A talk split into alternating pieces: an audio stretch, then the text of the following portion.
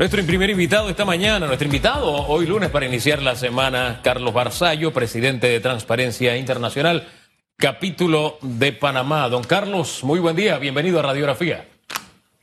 Muy buenos días, gracias por invitarme. Susan Elizabeth. Buenos días, señor Barzallo. Mire, vamos a arrancar un poco hablando de, más allá de tema transparencia gubernamental, quisiera hablar de la transparencia de la sociedad. Los seres humanos somos muy dados a cuestionar y a criticar absolutamente todo. Y durante los siete meses que hemos vivido de pandemia aproximadamente, hemos eh, sido muy enérgicos y críticos con algunos hechos que se han desarrollado por parte de las instituciones públicas. Pero así como exigimos transparencia, así como exigimos el tener respuesta por parte de las autoridades, también existe un compromiso por parte de la población en general, señor Barzallo. Nada más no es exigir, señor presidente, queremos que sea transparente en esto, señores diputados, esto otro, eh, alcaldes, esto y aquello. ¿Cuál es mi compromiso como ciudadano de este país? Realmente me interesa que abandonemos cuarentena del domingo, pero para eh, poder llevar una conducta adecuada y que la economía pueda restablecerse, o simplemente hago parking, hago fiestas y que está relacionado muy con nuestra pregunta de hoy, eh, provocando que volvamos a un encierro eh, tras la caótica situación económica que atravesamos, no solamente aquí en Panamá, en el mundo, pero la diferencia vamos a hacer nosotros. ¿Cuál es ese, ese nivel de responsabilidad también de una población, señor Basayo? Buenos días. Buenos días de nuevo. Sí, creo que son muy acertados los comentarios. Es una realidad. Eso hay estudios abundantes del ser humano de hay un asunto que se llama el sesgo motivacional, es decir, nosotros tendemos a juzgar diferente a las personas que a nosotros mismos. Eh, no somos muy consistentes, es algo que debemos eh, primero entender que existe y tratar de mejorarlo, porque no necesariamente es fácil. Eh, lo que pedimos es lo mismo que debemos dar. De esa manera funcionarían mejor las cosas, no solamente más justas, más transparentes, más éticas, eh, ya que si no es un contrasentido eh, estar exigiendo eh, derechos y no cumpliendo deberes. Es una ecuación, una moneda que tiene dos caras y tenemos que ser respetuosos de lo que debemos cumplir, pero también exigir nuestros derechos. Ambas cosas funcionan juntas. Fíjese que esa, esa carretera de dos vías de la que usted está hablando en este momento aplica prácticamente para todo. tema de la corrupción o la transparencia que es una lucha permanente, por lo general hay un señalamiento, y voy a hablar del caso de Brecht, hay un señalamiento a una empresa que bien o mal ya reconoció a nivel internacional qué hizo, cómo lo hizo, podemos estar de acuerdo con el monto o no, o lo que sea, pero hay una empresa que dijo, aquí estoy, soy culpable.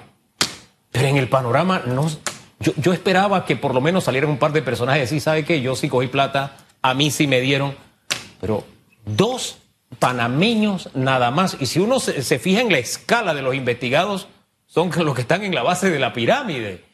¿Qué sabor de boca le queda a Transparencia Internacional, eh, capítulo de Panamá, con, con este nuevo capítulo que se abre con Odebrecht o con el que acabamos de cerrar y, con esta radiografía en que se da este giro?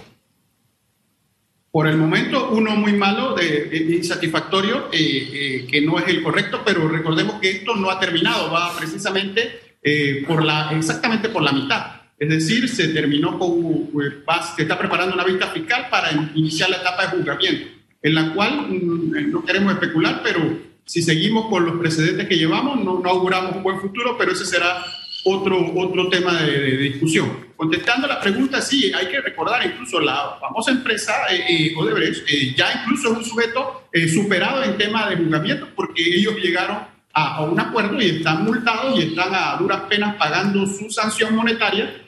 Incluso sus ejecutivos llegaron a unos acuerdos y, y con esos acuerdos llegamos a esos que menciona los nueve casos donde realmente todo el mundo conmutó su pena por días multa y servicio comunitario, con dos excepciones que son los únicos que están eh, detenidos ya en cumplimiento de condena. Es decir, el panorama no es para la magnitud del escándalo, este es el escándalo más grande que se ha dado tanto en Panamá como en el ámbito latinoamericano en tiempos recientes. Eh, la conclusión es que es de insatisfacción, pero todavía tenemos que esperar el juicio, que es realmente donde termina todo y que puede tomar varios años. Sin embargo, disculpe Susan, el hecho de que nos diga que no nos augura un buen futuro, nos dice más o menos lo que están esperando. Descráneme más eso. Sí, eh, es que eh, hay que ser realista y hay que basarse en datos. Como esto es especulativo, esto solo se verá con el fallo final y acuérdense que son varios fallos, uno en primera instancia del primer juzgado, luego va a su tribunal superior y luego se termina en la corte en casación. Esos son tres fallos, muchos años, mucho tiempo. Pero si nosotros simplemente miramos hacia atrás y vemos la historia reciente, nosotros no tenemos abundantes precedentes, por ser amable, en que estos casos eh, terminen de una manera, eh, por lo menos la expectativa que tiene la ciudadanía, que ha estado bombardeada por información a través de los años, no solo local, sino internacional, porque el caso es muy mediático, y eh, hay un problema de realidades versus expectativas. dejemos que, llegue el momento, pero no queremos ser aves de mal agüero, pero creer que va a pasar algo diferente podría uno pecar de, de, de ingenuo e iluso. Bueno, ahí es donde está lo medular ¿Sabe? Y algo tiene que pasar para que eso cambie, señor Barzallo. Porque no, siento que al final hasta he perdido mi tiempo como comunicadora abordando un tema en esta mesa y que al final todos sabemos que no va a ocurrir nada. Por, ¿Sabe qué? Llevando esto a lo que vimos el fin de semana con mucha gente en las calles, la gente dice, pero si no le pasa nada a las autoridades, ¿por qué yo voy a obedecer o por qué yo voy a tratar de hacer las cosas de la manera correcta?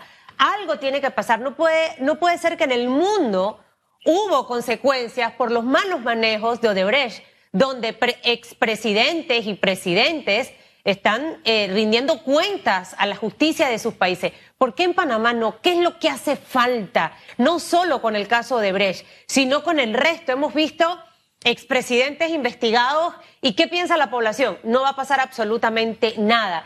Pero algo tiene que cambiar. ¿Qué es lo que debe cambiar para que hoy, por ejemplo, estemos pensando si va a ocurrir algo en el caso de Brecht, que ya ese, ese, ese comportamiento quedó en el pasado y que las cosas van a cambiar en Panamá. Eh, bien, eh, hay muchas ideas ahí, las cuales comparto y alguna matizo. Yo pienso que no debe eh, pensar que lo que ha hecho usted o cualquiera es, es insuficiente, está mal y no vale la pena. Todo lo contrario lo que tenemos que seguir haciendo es lo que están haciendo las personas responsables de los medios de comunicación en la medida que eh, comunican de forma responsable y objetiva, eh, los ciudadanos, los que estamos un poco más involucrados tratando de despertar a los que no se han dado cuenta de lo que está pasando. El punto es, eh, ¿qué debe cambiar? Tenemos que cambiar nosotros mismos. esto no cambia por arte de magia. es un sistema que tiene demasiado conflicto de intereses donde, por ejemplo, parte del problema de este caso es que incluso si se llegara a hacer justicia utópica, eh, eh, se quedó gente por fuera. Ese es un tema, por ejemplo. Eh, se va a juzgar a los que entraron en la vista, los alrededor de 100 imputados para hacer un número redondo, pero uno tiene razones para creer que hay gente que se quedó por fuera. Entonces, eso también afecta la credibilidad, porque incluso en el mejor de los escenarios donde se hiciese esa justicia ideal, eh, habría siempre esta recriminación de que gente se quedó por fuera.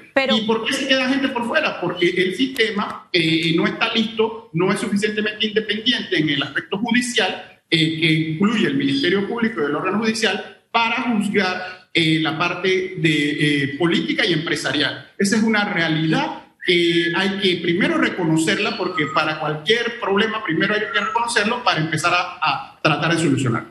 Pero ¿qué podemos hacer de más? ¿Sabe? No me siento como satisfecha.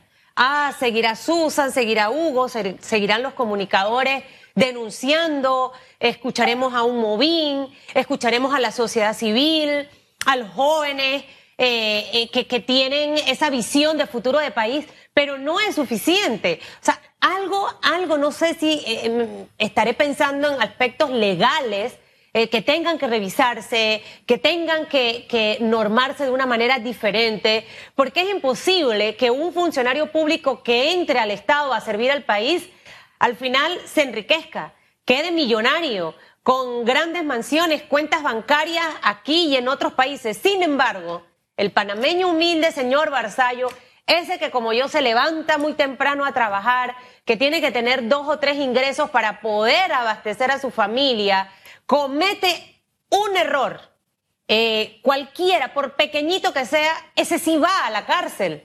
ese sí lo exhiben caminando rumbo al centro penitenciario. O sea, hay una diferencia y por eso le insisto, ¿qué? ¿Qué? No sé. Em, nuestra justicia, el modelo de escoger a magistrados, estoy especulando jueces, eh, no sé, pero algo, algo, y alguien tiene que salir con esa propuesta y de una vez por todas que se ya se, ya se materialice Sí, eh, ahí hay varias cosas que uno puede entrar en, aspectos puntuales de eh, propuestas de reformas, muchos lo están haciendo, eh, Transparencia Panamá lo hace, es un menú de cosas que se pueden hacer puntuales.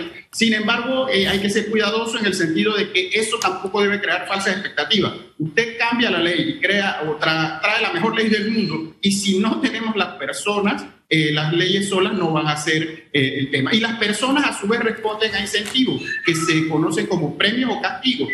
Si las personas no sienten la eh, necesidad o presión de actuar correctamente, porque la ciudadanía así no se lo exige, eh, se quedan actuando como lo están haciendo. Entonces, ahí tenemos un, cuello de botella, un punto. Es decir, no hay la suficiente efervescencia social. El panameño es bastante pasivo. Eh, creer que opinar en redes o mandar un tweet, eh, con eso se va a cambiar algo, no necesariamente es así. Se puede, una nueva forma de presión, es eficiente, es eficaz en algunas cosas, pero no, los grandes cambios no, no se logran por esa vía. Se logran con la exigencia ciudadana, cívica, de que se cumplan las leyes. Y si las leyes son malas, que se reformen. El problema es que las leyes, eh, quienes las hacen no tienen interés de hacerlas correctamente porque tienen temor que se les apliquen a ellos mismos. Entonces, ahí tenemos un problema y los jugadores tienen algunos temor de buscar a los políticos que los pueden jugar a ellos mismos. Entonces hay que romper los conflictos de interés, minimizarlos, porque eh, es difícil evitarlos 100%,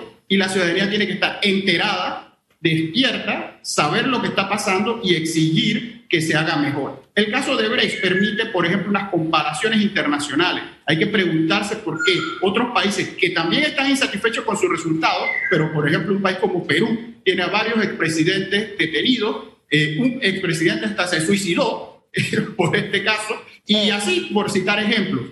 Eh, y uno hace la comparación y se pregunta, ¿qué pasa allá que no pasa acá? Y, tiene que responder.